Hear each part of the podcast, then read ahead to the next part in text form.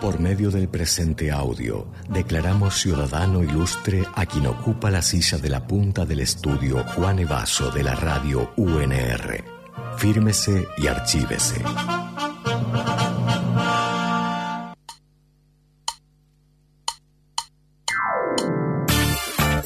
Qué linda visita que tenemos hoy, Fede. Exactamente, Ignacio Gollino, también conocido como Nacho, es futbolista y actualmente juega en Central, Córdoba, en Central Córdoba. Pintor desde joven, buscó dedicarse al fútbol para solventar su carrera como artista. Cuando militó en Temperley junto a su compañero Leonardo Tiki Tiki Di Lorenzo, armaron el programa, el programa radial Final de Juego, donde dieron rienda suelta a su pasión por la literatura. Nacho ya hace un tiempo que escribe y no será muy tarde donde podremos leer su primera novela de la que todavía no sabemos el nombre. Hoy distinguimos como ciudadano ilustre a alguien que jugó el clásico rosarino. Es Wow. nuestro primer invitado, Ignacio Bollino. ¿Cómo andás, Nacho? ¿Cómo ¿Qué está, tal? Nacho? Buenas tardes. Gracias por tal distinción. Eh, por a- te la tenés que ganar. Ah, Sí, ya, pero ahora- ya eh, haber este- llegado igual a, a la radio universidad para mí, un jugador de fútbol, entrar en, en algo tan académico. Eh, sí, cuando terminemos la nota te das cuenta que no es tan Ah, académico bueno, bueno. esto, pero que, eh, Estoy cerca de la universidad. que estás, Estás, sí, estás sí, cerca, estás, estás cerca. en la universidad. Esto es una de las partes de las patas de, la- de- de los brazos de, de la universidad. Nacho, ¿cómo fue, ¿cómo fue tus inicios? O sea, vos dedi- te dedicaste en un momento y dijiste, che, voy por el deporte. ¿Fue consciente que querías tener una pata en lo artístico, en el desarrollo, no sé, de, tu rama artística o tu rama deportiva? ¿Cómo, cómo fue esa decisión? Y creo que de, de todas las posibles salidas, eh, el fútbol era la más. eh, la que más encuadraba, digamos, para hacer algo que me guste. Hmm. Porque todo lo que era dibujar y pintar el- no estaba como contemplado como una posibilidad de, ganarse la vida. En esa época no. Por lo menos en, en mi entorno no, no estaba.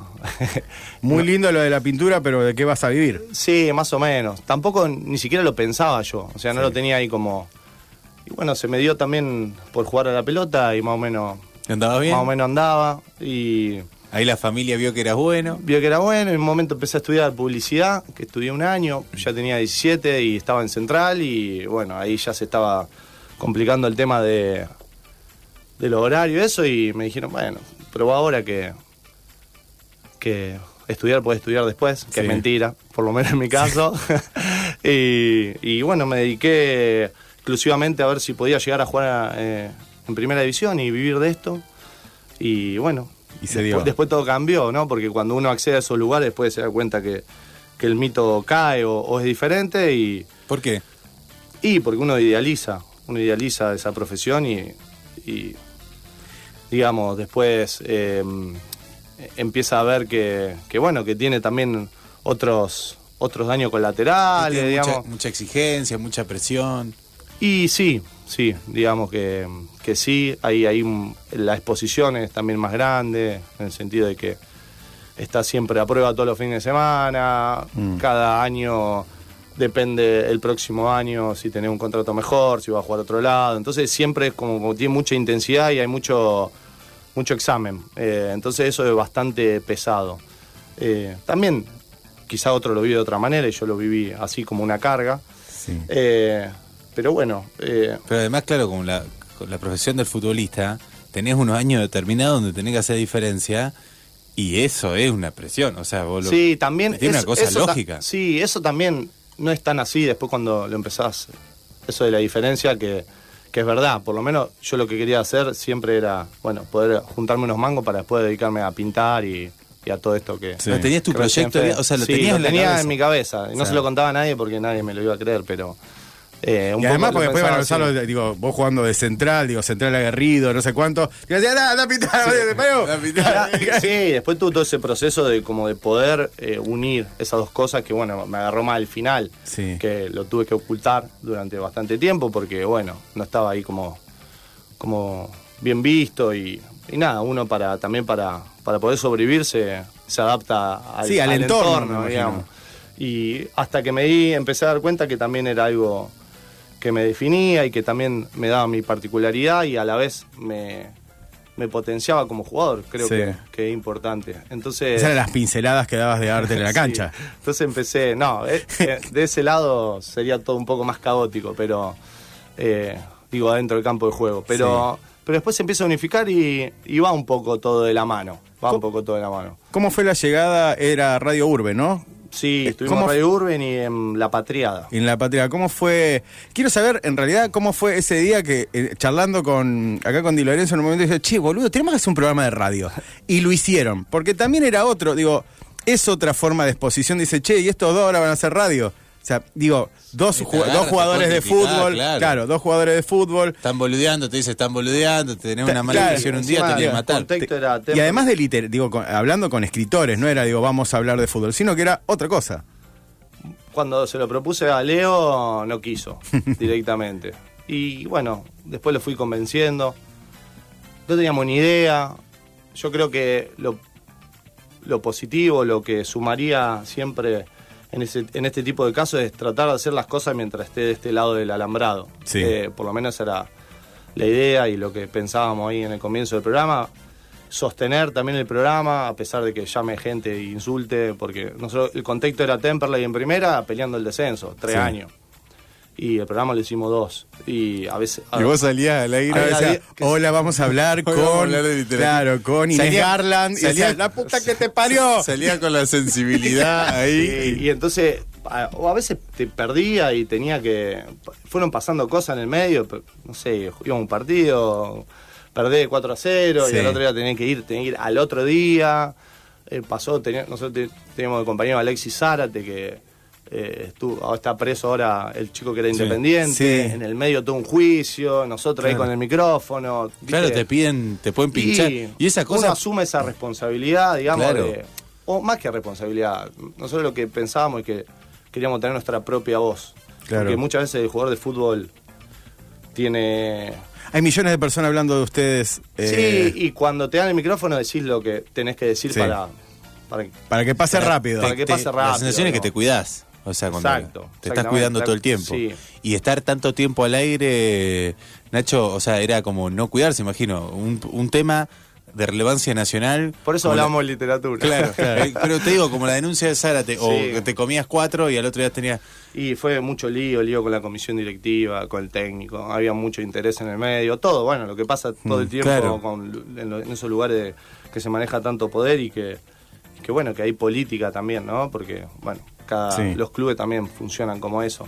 Claro. Eh, Pero la literatura, ustedes decidieron eh, de- dedicarse, digo, a un programa sobre literatura y, y eso, eso es muy, digo, no- digo también valioso porque alguna vez lo hablé con Kurt Lutman, digo, desmistificar un poco que el jugador solamente piensa en la pelota, sino que también eso contagia a muchos pibes, digo, que están en inferiores. Ah, ta- también podemos leer, como diciendo, también podemos hacer esto.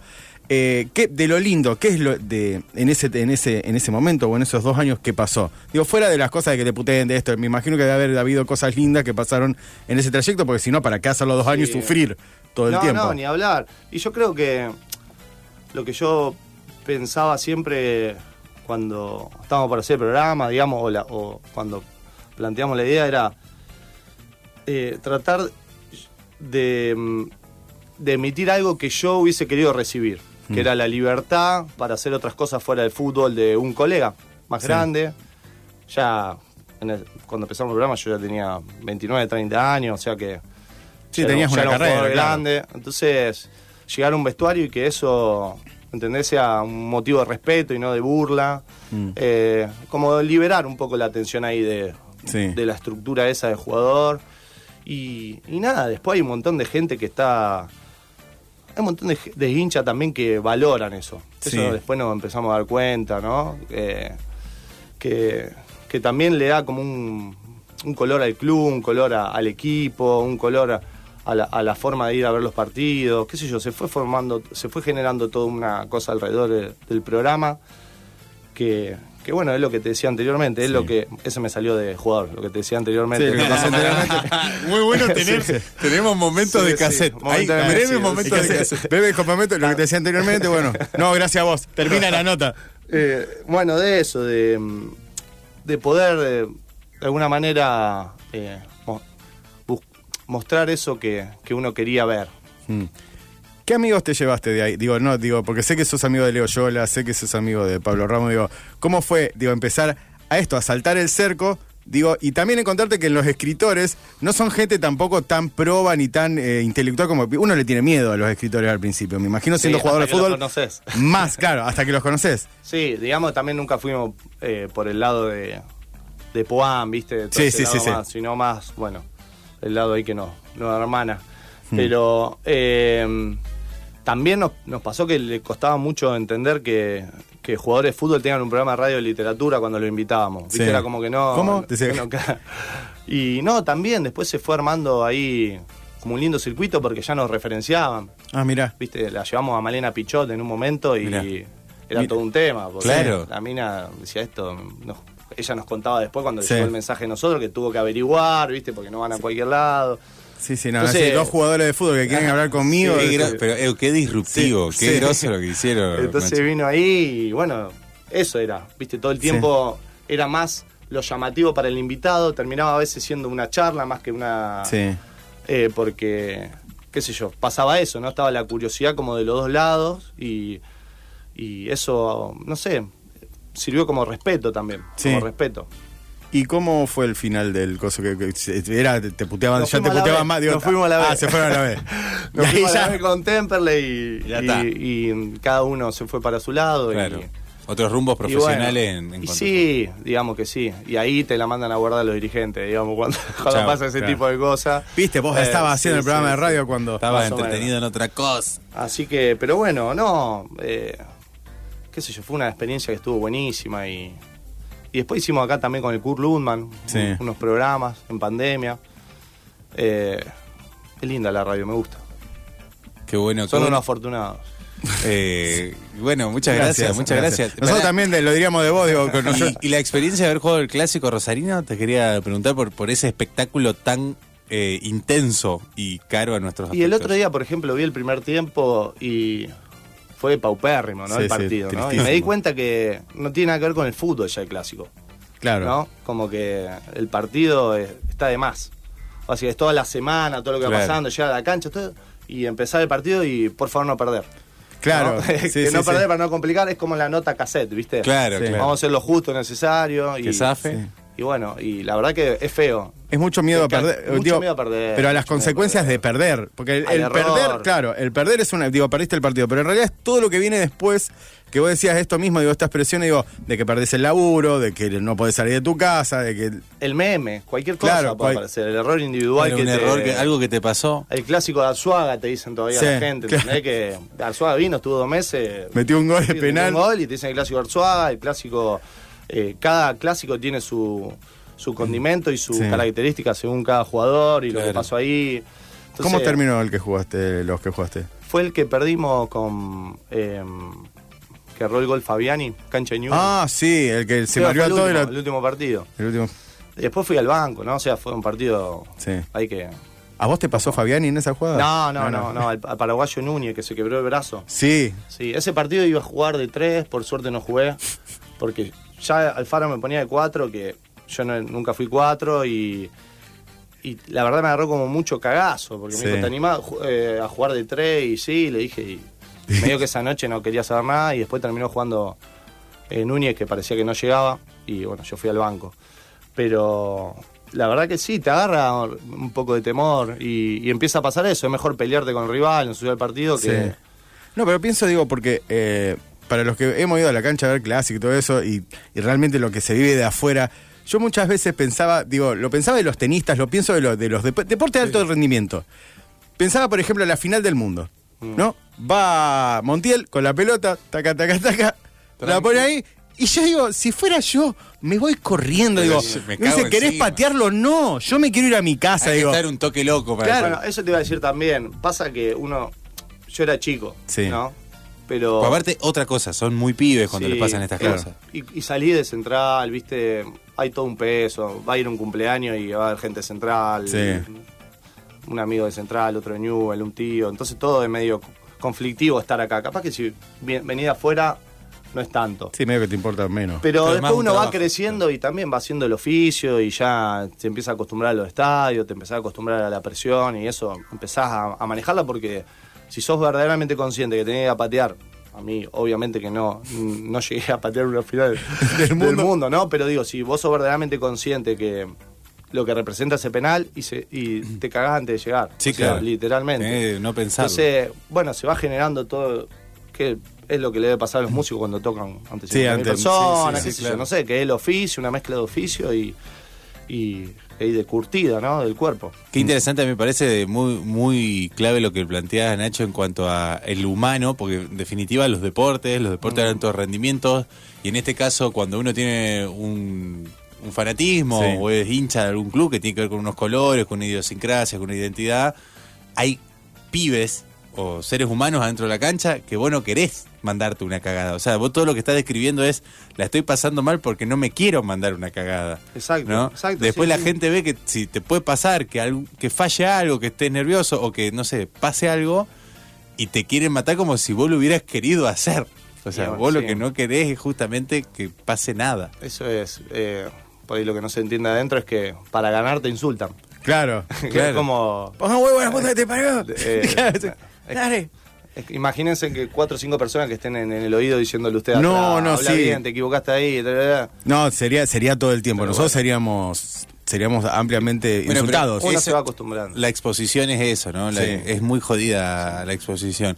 Eh, Nacho Bollino, qué lindo escuchar a Nacho en la, la radio de la universidad. Hermosa charla, abrazos para todos. Juli, mensajes que llegan al 153 886677. Pero en- para Nacho, Sí. que después vamos a hablar que Nacho está todo manchado de pintura. Sí. Después vamos a hablar, vamos a hacer una fotito también. Pero no todo es alegría ahora que No. es ciudadano ilustre. También hay responsabilidades con este título. Porque tenés No hablamos de ninguna alegría igual. Hablamos toda tristeza. No, ahora hablamos de la alegría. Ah, sí, ahora hablamos hablamos. de la Después de esto hablamos de la alegría. Dale. No, porque el pueblo también viene a tirarte responsabilidades, como te tiraban también cuando eras, cuando estabas ahí con toda la presión. Actualmente lo, lo seguís viviendo. Viene la voz del pueblo a exigirte respuestas. Que suene ese pueblo. Ignacio, ¿cómo estás? Acá estoy, bien. Mirá que viene, ¿cómo estás? Vos sabés que el pueblo Es está compuesto, estamos muy bien. Estamos contentos. Está bien. El pueblo está compuesto por hinchas de todos los clubes, ¿lo sabés? Por gente de todas las profesiones, por trabajadores, por desocupados también. Sí. Hay una sola pregunta que te queremos hacer, Ignacio, ahora que sos ciudadano de Falso Vivo, y es, elegí uno de los dos, la pelota o el jugador. Uh, filosófica un Sí. defensor. Es como el huevo y la gallina del fútbol. Sí. Así es. Lo estuvimos craneando. Sabía que no tenía que entrar a la universidad. ¿Eh? No, la pelota. La pelota. La pelota. El jugador eh, lo veo como. Ya que el pueblo, la pelota tiene más como. Si hay pelota, hay juego. ¿No? O sea, los jugadores vienen después de la pelota. Muy bien. ¿O no? No, No sé, no sé, no sé. Fantástico. ¿Y quién hizo la pelota, no? Claro, sí. Pero. Va la pelota. No, lo veo más como. Tiene más un sentido comunitario la pelota. El jugador veo más. El jugador que va a Teis Sport, ¿viste? Mm. Veo algo más individual. ¿Te respondí? Para el pueblo lo que es del pueblo, para el pueblo la pelota. Gracias. Se va el pueblo, la voz del el pueblo, pueblo. se va Gracias, pueblo. satisfecha. Eh, bueno, está todo manchado de pintura. Sí, ¿Dónde Sí. venís? No, estamos pintando ahí en el, en el- Gabino Sosa un mural eh, en conmemora- conmemoración al nacimiento del Trinche, que es el miércoles. La peña ahí. Eh, eh, Pato Núñez, no me quería equivocar el nombre, porque hay varias peñas en Central Córdoba. Sí. Eh, está organizando esa movida ahí cultural y bueno, me invitaron a participar y estoy metiendo un poco las manos. Las manos eh, en la pintura. Las manos en la pintura. Esto se, se inaugura el miércoles. El miércoles, así Eh. es, a las 5 de la tarde.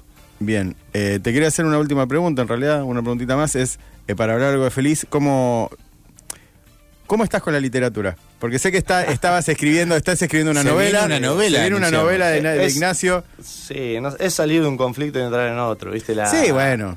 Bueno, pero Nunca los, uno está los problemas que te gustan. Sí, es el tema. No, ese. Eso es es una buena pregunta también. ¿Por qué uno va ahí?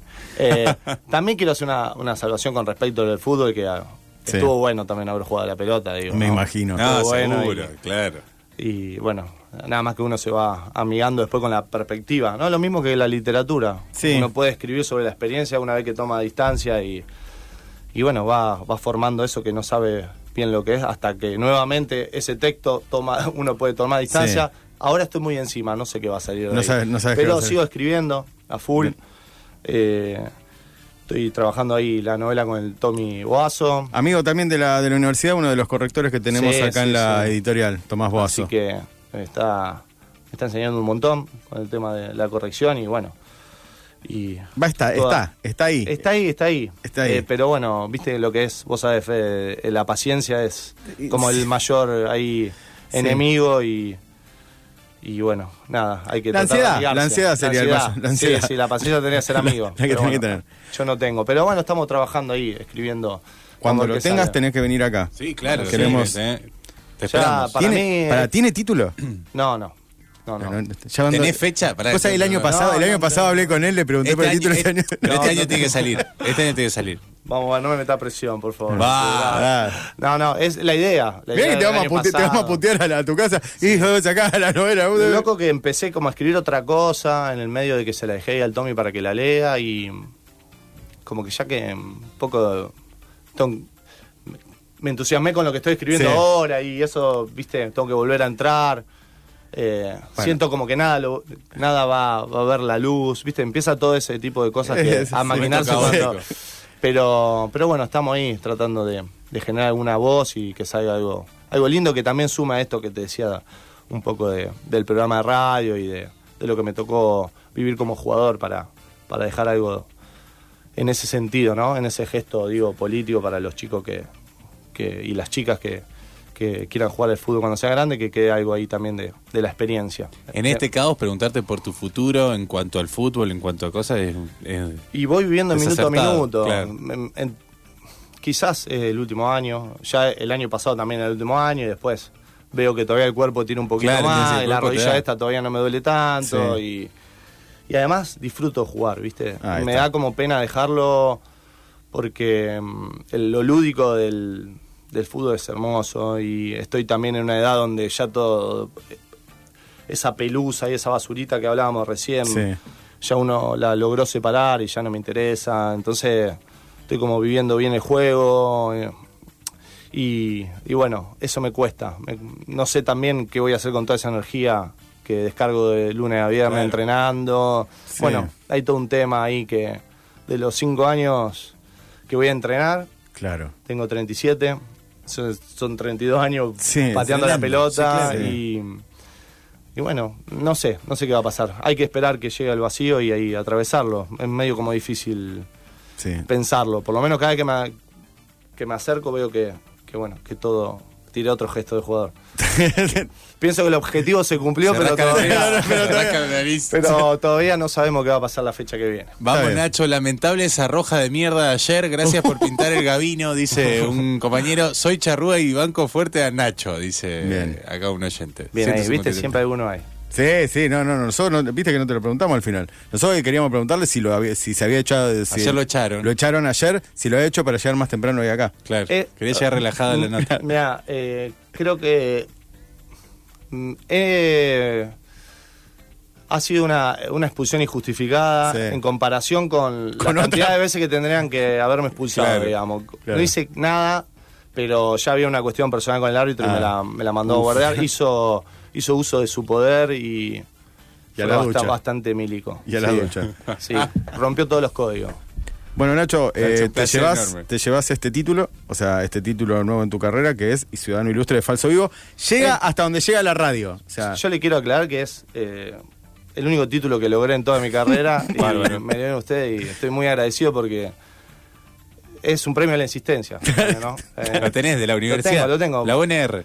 Sí, exacto, exactamente. Me gustaría que sea material, que haya una plaqueta, algo, te pero, te- te- te pero pasamos bueno, un para mail. mostrar para que mi hija me crea más que nada. Ahora hacemos una foto. Dale, genial. Nacho, muchas gracias. Gracias por la invitación.